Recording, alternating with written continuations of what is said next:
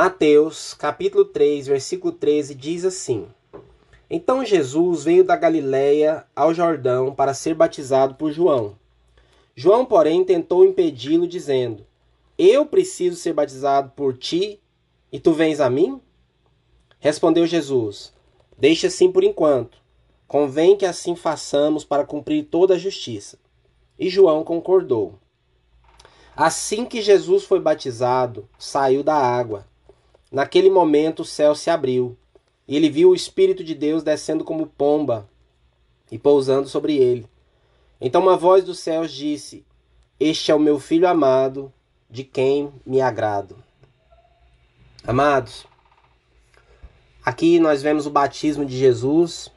Ele, obviamente, não se batizou ah, por arrependimento, como era o batismo de João. João batizava as pessoas que vinham para se arrepender o próprio João reluta e diz: Não, eu não vou te batizar, é você que tem que me batizar. João já tinha dito, né? Que Jesus era o Cordeiro de Deus que tira o pecado do mundo. João sabia que Jesus era o Messias, o Filho de Deus. Então ele fala: Não posso batizar você, eu tenho que ser batizado. Mas Jesus diz: Não, vamos fazer o que tem que ser feito para cumprir a justiça. Aqui Jesus está estabelecendo um padrão e na verdade, Lucas, na, na, contando essa mesma história, Lucas nos informa que Jesus tinha 30 anos quando isso aconteceu. A, a idade de 30 anos é quando os sacerdotes iniciavam seu ministério. Jesus aqui ele está oficialmente se oferecendo a Deus como cordeiro e ele inicia o ministério dele a partir daqui. E então o batismo dele teve essa natureza. Mas no batismo de Jesus, o Espírito desceu e o Pai falou. Então aqui a gente vê como em poucos lugares da Bíblia a Trindade em ação em um mesmo versículo. O Filho se batiza, o Espírito desce e o Pai fala. E três coisas muito especiais aconteceram aqui no batismo de Jesus. Lucas, se você ler esse, essa mesma história em Lucas capítulo 3 também, Lucas acrescenta que enquanto Jesus orava, o espírito, o céu se abriu, o espírito desceu sobre ele como pomba e o Pai falou dos céus. Então essas três coisas aconteceram. O céu se abriu, o espírito desceu e o Pai falou. E é sobre isso que eu quero falar com vocês hoje. Primeiro que a gente vê o céu se abrindo e quando o céu se abre, amados, nós sempre que o céu se abre na Bíblia, nós estamos entrando no mundo espiritual, nós estamos entrando na eternidade é, o céu se abrir e fala de nós vermos o Senhor, de nós descobrirmos os propósitos de Deus para nós.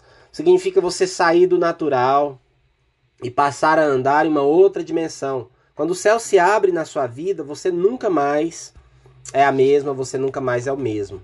Nós precisamos. Essa é uma experiência que nós devemos buscar, que o céu se abra sobre nós, que Deus nos mude com essa experiência. A segunda coisa é que o Espírito Santo veio sobre ele. É, é, muito interessante que Jesus ele é identificado por João como Cordeiro de Deus. Cordeiro é o animal que vai ser sacrificado na Páscoa. Jesus ele, ele foi sacrificado algum tempo depois como Cordeiro de Deus que tirou o pecado do mundo. E aqui você tem um outro animal, lá na lei de Moisés tem alguns animais que eram ah, que eram considerados pelo próprio Deus, que era orientado para que fossem usados nos sacrifícios. E dois animais muito especiais eram exatamente o cordeiro e a pomba. São dois símbolos de pureza e de mansidão. E aqui você tem a pomba descendo sobre o cordeiro.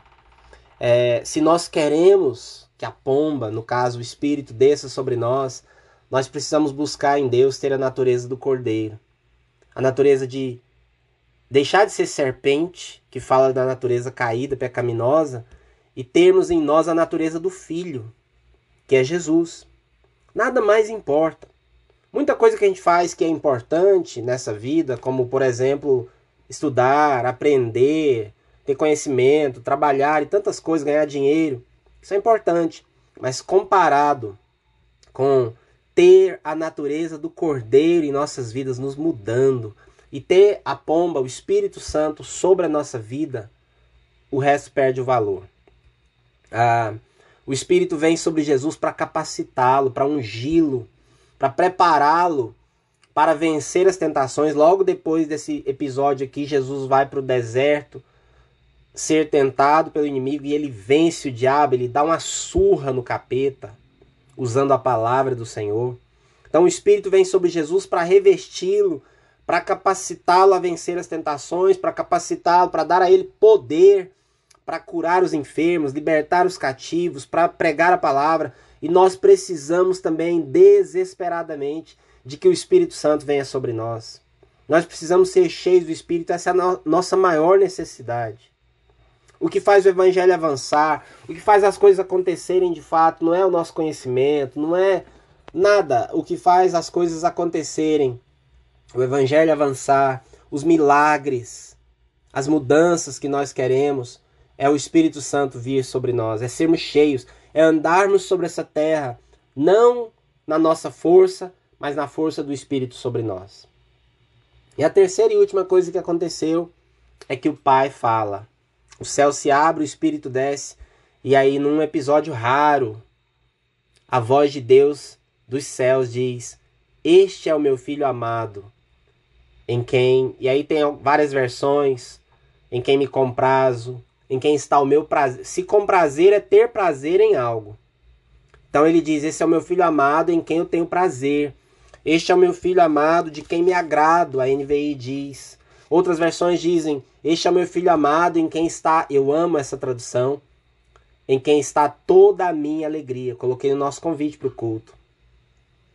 A, a The Passion diz: Esse é o meu filho amado em quem está todo o meu deleite. É isso que Deus diz do filho. Ele diz: Nele está toda a minha alegria. Isso nos mostra o papel do pai. Papel do pai, e aí eu falo com os pais e futuros pais desse, desse grupo. O papel do pai é afirmar, preste atenção nisso. O principal papel do pai, segundo a Bíblia, é afirmar a identidade e o valor dos filhos. Porque é isso que Deus, o Pai, faz aqui nesse momento. Ele diz: Este é o meu filho amado. Então ele afirmou a identidade de Jesus. Vocês já pararam para pensar sobre isso? Que ah, o próprio Deus, quando abre os céus, isso acontece duas vezes ao longo da, da narrativa sobre a história de Jesus que nós temos nos evangelhos. Nas duas vezes, Deus dos céus diz: Este é o meu filho amado. Que coisa linda! É uma fala cheia de orgulho, cheia de alegria e que afirma inequivocamente, sem dúvida, a identidade do filho. Este é o meu filho amado. E em segundo lugar, ele diz: em quem está toda a minha alegria. Então ele está afirmando quem Jesus é e, que, e o que Jesus vale. O, quem é o filho e qual o valor do filho. É meu filho e é a minha grande alegria, é o meu tesouro. Esse é o principal papel do pai. Se você puder aprender algo aqui hoje, e é claro que isso vale para as irmãs também. E agora, se a gente espiritualizar, é isso que temos que fazer com os nossos filhos e com os filhos na fé, filhos e filhas, afirmar identidade, afirmar valor. Isso foi tão importante para Jesus, amados, Logo em seguida, no capítulo 4, quando Jesus é conduzido ao, ao deserto e, e jejua 40 dias, e vem o, o tentador para tentá-lo, o tentador ataca a identidade dele. O que o tentador diz? Se você é o filho de Deus, transforma essas pedras em pães. Se você é o filho de Deus, pula daqui. E é isso que o inimigo faz com todos nós. Ele está constantemente questionando a nossa identidade. Sabe quando você está passando um período difícil na sua vida? Quando você está apertado financeiramente, quando as coisas dão errado, e aí vem aquelas, aquela voz, vem aquelas, aqueles ataques na sua mente. Puxa, será que eu sou mesmo filho, filho de Deus, porque eu estou passando por tanta luta, porque as coisas não estão dando certo? Porque eu acreditei num projeto, porque eu fiz isso, fiz aquilo e está dando errado? Se você é filha de Deus, minha irmã, por que, que essas coisas estão acontecendo com você? Se você é, é filho, é filho de Deus, por que, que as coisas não estão dando certo para você? E olha que bacana, na mensagem, este é o meu filho, escolhido e marcado pelo meu amor, a alegria da minha vida. Então o pai afirma a identidade e o valor, sabe, dos filhos e filhas dele. Então, primeiro, primeira coisa que eu quero destacar nessa fala de Deus é que nós aprendemos esse papel do pai que é fazer isso, afirmar a identidade e o valor dos filhos. Lá no Salmo 127 está escrito que os filhos são herança do Senhor e são como flechas na mão do guerreiro. Eu tenho dito isso há muitos anos. A flecha, ela é uma arma que vai aonde o guerreiro não vai. Enquanto que uma espada, por exemplo, ela só só pode ser usada aqui no meu raio de alcance a flecha é uma arma que eu lanço além de mim. Então, quando a Bíblia diz que os filhos são flechas, e isso vale, claro, para o pai para a mãe, vale para quem tem filhos, a Bíblia está dizendo que nós devemos, nossa responsabilidade é lançar os filhos além de nós, aonde nós nunca fomos, nunca iremos. Os filhos, os pais, eles devem lançar os filhos para ser o que eles não foram, para acertar onde eles erraram, para se levantar onde eles caíram, para conquistar o que eles não conquistaram. E é isso que Deus faz aqui. Esse é o meu filho amado, em quem está toda a minha alegria. E é muito interessante que Jesus ouve isso antes da tentação, antes do inimigo questionar se você é o filho de Deus. E aí eu imagino que quando o diabo falava, se você é o filho de Deus, Jesus sorria e pensava, eu sei quem eu sou. O meu papai falou que eu sou o seu filho amado, eu sou a sua grande alegria. Sabe, amados e amadas, quando o inimigo te atacar, quando questionarem a sua identidade, se você está firmado na voz dos céus, você sabe quem você é. Você sabe que não importa, ainda que não haja, sabe, ainda que não haja nada acontecendo, dando certo, ainda que o, o, você esteja no deserto, você sabe que você é filha e filho de Deus. E aí você se torna inabalável. É muito interessante também que Jesus ouviu isso do Pai antes de ter feito qualquer coisa. Aqui Jesus não tinha feito nada. Jesus não tinha começado o ministério dele. Então isso também nos ensina uma lição preciosa.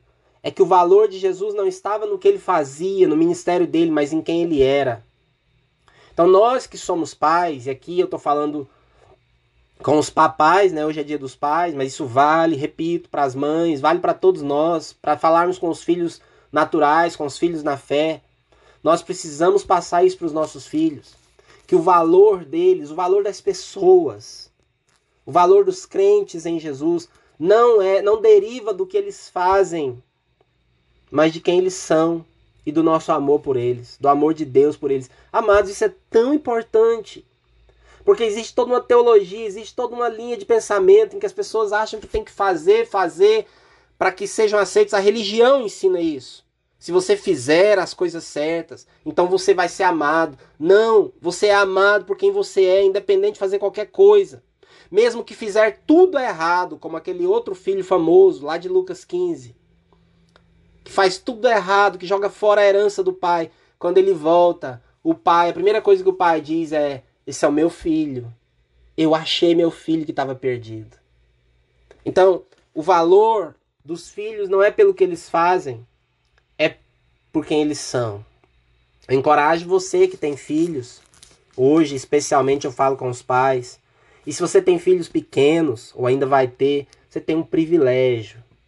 Quem me conhece de perto sabe que eu sempre digo que um tempo da minha vida que eu tenho saudade é de quando meus filhos eram pequenininhos. Quando eles estavam comigo o tempo todo no colo e tudo. Que quando eu contava histórias para eles antes de dormir, essa coisa toda. Você que tem filhos pequenos, você tem o privilégio de fazer isso com seus filhos. De dizer para eles quem eles são, qual a identidade e o valor deles, independente do que eles façam. Eles têm que saber que não tem que fazer nada para ser amados. Eles são amados porque são seus filhos. E terminando, eu quero que você, minha irmã e meu irmão, que está me ouvindo, saiba que você é a maior alegria do Pai. Olha para mim. Você é a maior alegria do Pai. Você é o deleite. Você é a grande alegria. Essas palavras que Deus disse dos céus para Jesus, Ele está te dizendo hoje. Você é minha filha. Você é meu filho amado. Esse é o seu valor. Quantas vezes nós nos vendemos barato, nós nos entregamos a relacionamentos, nós nos entregamos a comportamentos, nós nos entregamos a, a, a nós acreditamos em vozes que tiram o nosso valor, que nos definem por menos do que somos. Você não é nada do que o mundo, do que o inimigo, do que as pessoas digam a seu respeito. Você é filha e filho amado do Pai e toda a alegria dele está em você. Se você entrevistar o Senhor hoje e falar: Deus, o Senhor é todo poderoso, o Senhor controla as galáxias do universo, o Senhor tem anjos aí te adorando o tempo todo, ele vai falar: É, legal, né? Mas qual que é a sua grande alegria? A minha grande alegria é ficar olhando para a terra e vendo os meus filhinhos, vivendo a vida deles, olhando para mim, me adorando, crendo em mim, falando comigo. Eu amo aqueles meninos. Você, minha irmã e meu irmão, você é a grande alegria do Pai. E isso, independentemente do que você tenha feito, está fazendo, vai fazer ou deixar de fazer. Ele se deleita em você, apenas porque você existe. Eu quero que você feche os seus olhos por um momento. E eu quero que você ouça. O Pai do céu está dizendo agora. Aí no seu quarto, na sua sala, onde você está. Esta é a minha filhinha amada, em quem está a minha grande alegria. Esse é o meu filhinho amado, a minha grande alegria, o meu orgulho. Concluindo, queridos, você pode ter essa experiência tríplice de Jesus sempre que você orar. Porque Lucas diz que enquanto ele orava, o céu se abriu, o Espírito desceu e o Pai falou.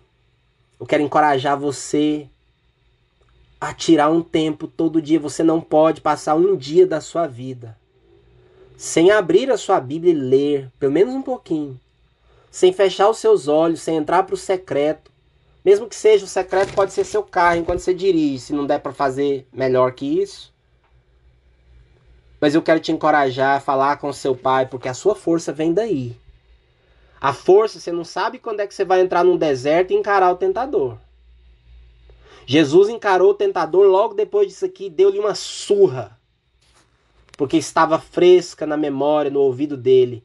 Esse é o meu filho amado em quem está a minha alegria.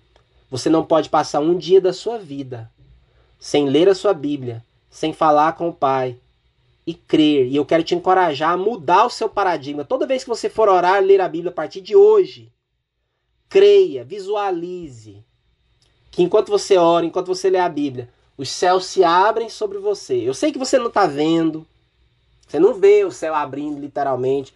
Talvez você veja alguma vez na vida e vai ser maravilhoso, mas Normalmente você não vê, você não vai ouvir voz nenhuma, não vai ter pomba nenhuma descendo sobre você, literalmente. Mas creia que essas coisas estão acontecendo. Os céus estão abrindo, o Espírito está te enchendo e o Pai está afirmando a sua identidade e o seu valor. Em nome de Jesus. Amém? Vamos orar?